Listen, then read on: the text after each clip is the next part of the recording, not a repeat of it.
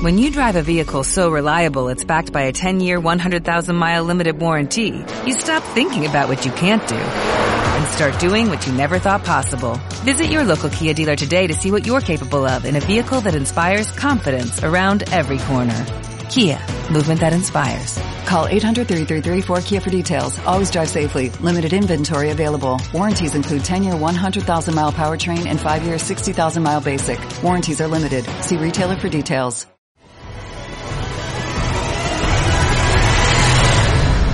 Use Canal Multimedia presenta.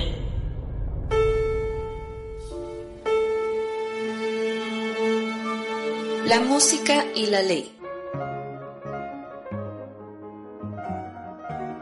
Donde la historia jurídica confluye con la música.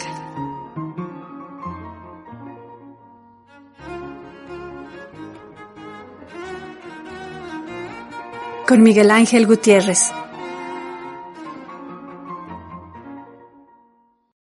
Bienvenidos a un nuevo episodio de su programa La Música y la Ley. Les saluda Miguel Ángel Gutiérrez. En este episodio, como siempre, haremos un fabuloso recorrido por la historia del derecho en el que volveremos a pasar por la Venecia del Barroco. Pero vamos primero con la correspondencia.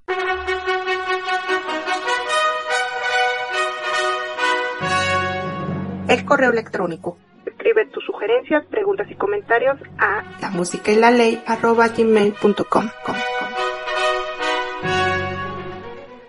Asesor MG pregunta si uno de los fondos musicales que utilizamos en el programa anterior tiene algo que ver con un popular programa de televisión y nos pide que toquemos la versión original completa. Bueno, desafortunadamente sí, y esa es la vocación inmediata, ¿verdad? La pieza es nada menos que de Ludwig van Beethoven y se titula Marcha turca sobre las ruinas de Atenas y se refiere a ese hecho histórico. Eh, te cuento que a finales del siglo XX hubo una corriente musical que tomaba obras de los grandes clásicos para interpretarlos en instrumentos electrónicos. Una de las obras que utilizó uno de los autores de esa corriente, no recuerdo ahorita su nombre, pero si quieres te lo investigo, fue la Marcha Turca de Beethoven, que luego se utilizó en esa serie de televisión que comentas, una que contaba las peripecias de un chavo disfuncional que vivía en una vecindad. Lo que sí te puedo comentar es que hubo otros autores como Walter Carlos, Isao Tomita o Waldo de los Ríos que hicieron cosas muy interesantes en esa corriente musical y que tuvieron una gran influencia en el desarrollo de la música electrónica. Aprovecho para recomendarte la música incidental de la película Naranja Mecánica, precisamente porque contiene ejemplos de aquel periodo de música electrónica. Jenny Mar pregunta cómo se puede balancear el respeto a la religión con las otras libertades fundamentales. Es una muy buena pregunta, Jenny Mar, porque la libertad de abrazar una religión se contrapone a la libertad de culto y a la libertad de no abrazar ninguna fe religiosa. Como les decía en el episodio anterior, la religión en el ámbito privado es cosa de cada quien. Pero cuando un conjunto de creencias no demostrables pretende imponerse como ley, salimos de la religión y entramos en el terreno político-jurídico, lo que, si ves las noticias, te darás cuenta de que suele tener implicaciones realmente graves. El respeto a la religión, por lo tanto, puede significar el sacrificio de otras libertades humanas mucho más importantes y yo personalmente prefiero esas a la religión. Algunas corrientes de pensamiento han llegado a postular incluso que las religiones no merecen ningún respeto considerando el daño social que han causado en los diversos periodos de la historia. Creo que la idea es muy interesante y que vale la pena discutirla. ¿Tú qué opinas?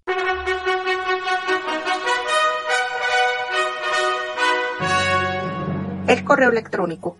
Escribe tus sugerencias, preguntas y comentarios a la música y la ley gmail.com.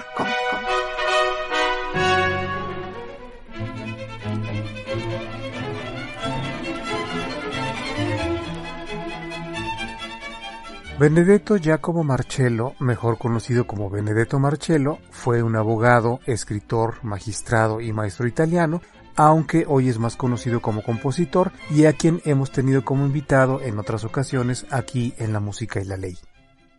Fue contemporáneo de muchos otros grandes músicos venecianos, como Antonio Vivaldi, de quien al parecer tomó cierta influencia, Tommaso Albinoni, Francesco Gasparini, Antonio Lotti, etc. Nació el 24 de julio de 1686 en Venecia, Italia, y murió el mismo día en 1739 en Brescia, Italia. Su vida es un ejemplo a seguir en cuanto a la combinación de la carrera jurídica con las humanidades y las artes. En 1711 fue miembro del Consejo de los 40, el gobierno central de Venecia, y en 1730 fue enviado a Pula como gobernador de distrito. En sus últimos años sirvió en Brescia como camarlengo. Tuvo un hermano mayor, Alessandro Marcello, quien fue también un compositor de cierto reconocimiento. A veces las obras de su hermano le eran atribuidas a él. Sin embargo, la presencia de Alessandro nos da una vista indirecta de la importancia que tiene un buen entorno familiar con una educación esmerada, no solo en cuanto al individuo, sino también con miras al servicio que eventualmente prestará a la sociedad que lo acoge. Benedetto Marcello compuso gran diversidad de música, incluyendo un gran volumen de música sacra, a la que se sabe que no era particularmente afecto, cientos de cantatas, duetos, sonatas, conciertos y sinfonías. Compuso también numerosas obras instrumentales y escénicas dedicadas a su esposa, de las cuales muchas se encargó personalmente de la producción teatral. Fue además un reconocido productor y crítico de ópera, actividades que a menudo realizaba en forma anónima y que en tiempos modernos han servido para reconstrucciones históricas, particularmente para entender algunos aspectos de la historia operística. Como compositor, Benedetto Marcello fue muy conocido y admirado durante su vida. Se hicieron compilaciones, traducciones y publicaciones de su obra en lugares tan lejanos a su patria como Londres al poco tiempo de su muerte. Los invito a escuchar a continuación dos obras bellísimas de Benedetto Marcello, las sonatas 1 y 5 para viola de gamba y clavecín.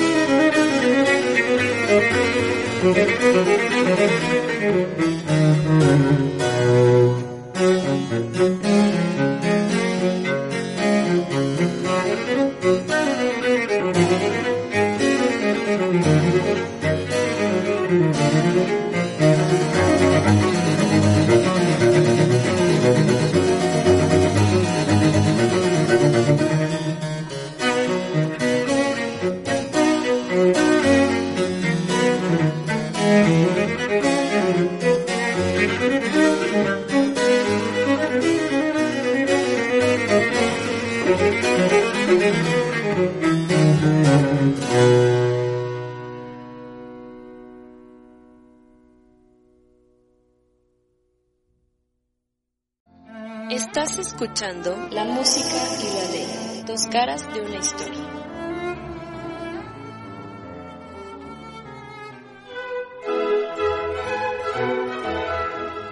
La vida de uno de los más grandes compositores, Ludwig van Beethoven, es contemporánea de muchos sucesos de gran interés jurídico, como la Declaración Francesa de los Derechos del Hombre, el Código Napoleónico, la Constitución de Cádiz, la Independencia de México, la promulgación de la Constitución del 24, también en nuestro país, etc. Su propia vida, empero, también reviste algunas anécdotas de interés jurídico, aparte de sus conocidas tendencias políticas hacia el republicanismo y su rechazo a las tiranías.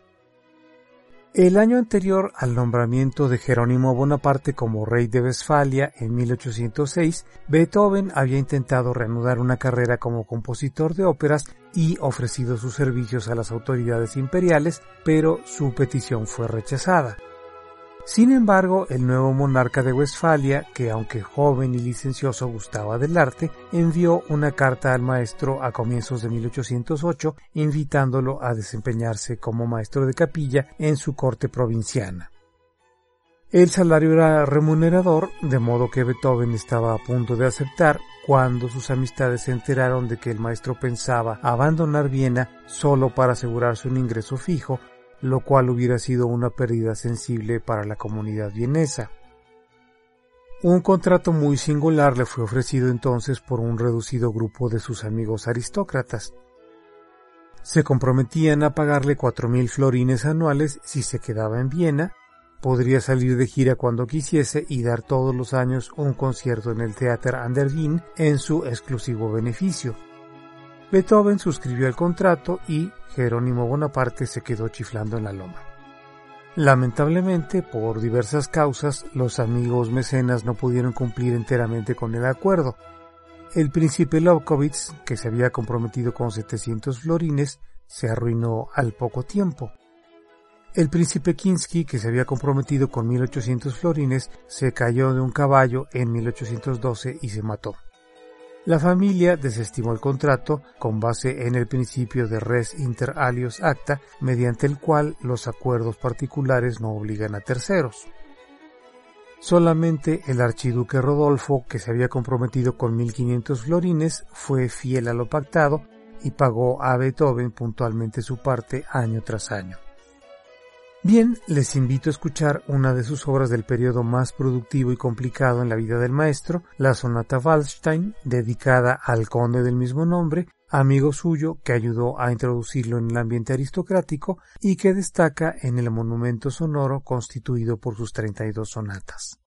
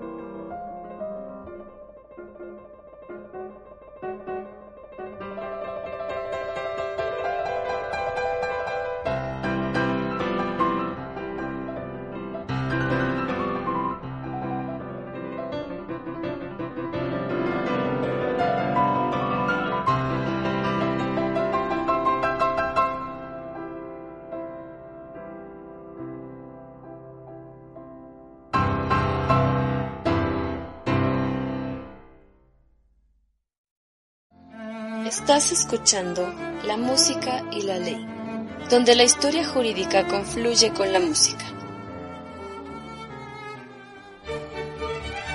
Otro de los grandes maestros alemanes que nos han visitado previamente aquí en La Música y la Ley es Richard Wagner, quien vivió de 1813 al 83 lo que también lo hace contemporáneo de épocas de gran interés en la historia jurídica como la consolidación de México como país independiente, aunque en la propia Alemania sucedieron cosas muy interesantes y que tuvieron grandes repercusiones en la historia jurídica mundial, como la Revolución de 1848, que a la larga tendría entre sus consecuencias a la famosa Constitución de Weimar. Wagner también fue contemporáneo de la escuela histórica alemana, cuyos trabajos hicieron aportaciones para comprender el derecho actual y que permitieron relacionar la dinámica social y cultural con el concepto de justicia que es propio de cada pueblo. Recordarán ustedes que entre los personajes principales de esta escuela histórica alemana se encuentran figuras como Carl von Savigny, Stammler, Jering y los hermanos Grimm, los famosos autores de cuentos de quienes hemos hablado en otras ocasiones. Sin embargo, hubo entre los intelectuales alemanes en general una corriente de interés muy fuerte por el rescate de tradiciones y leyendas que en aquel momento buscaban consolidar un sentimiento nacional alemán que acabaría a la larga consolidando el establecimiento del primer Reich o primer imperio bajo el impulso de Otto Bismarck.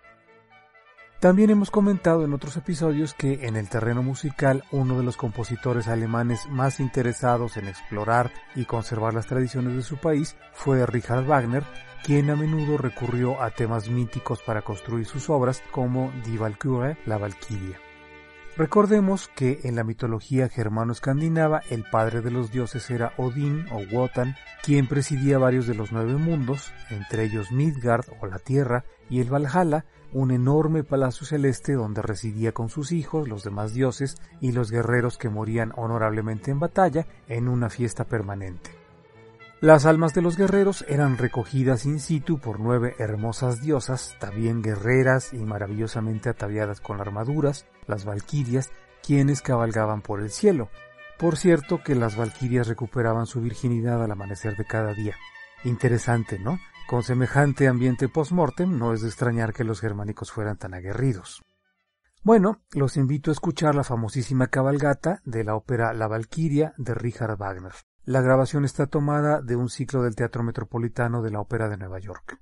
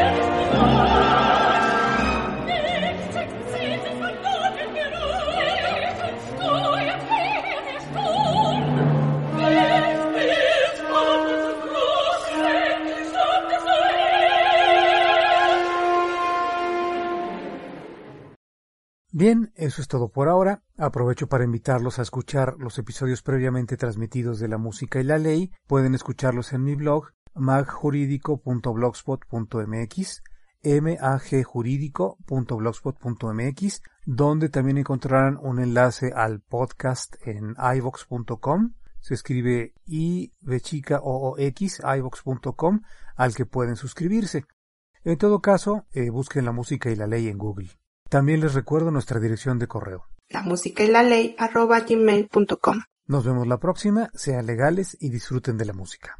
La música y la ley. Donde la historia jurídica confluye con la música. Everybody in your crew identifies as either Big Mac Burger, McNuggets, or McCrispy Sandwich. But you're the filet fish Sandwich all day.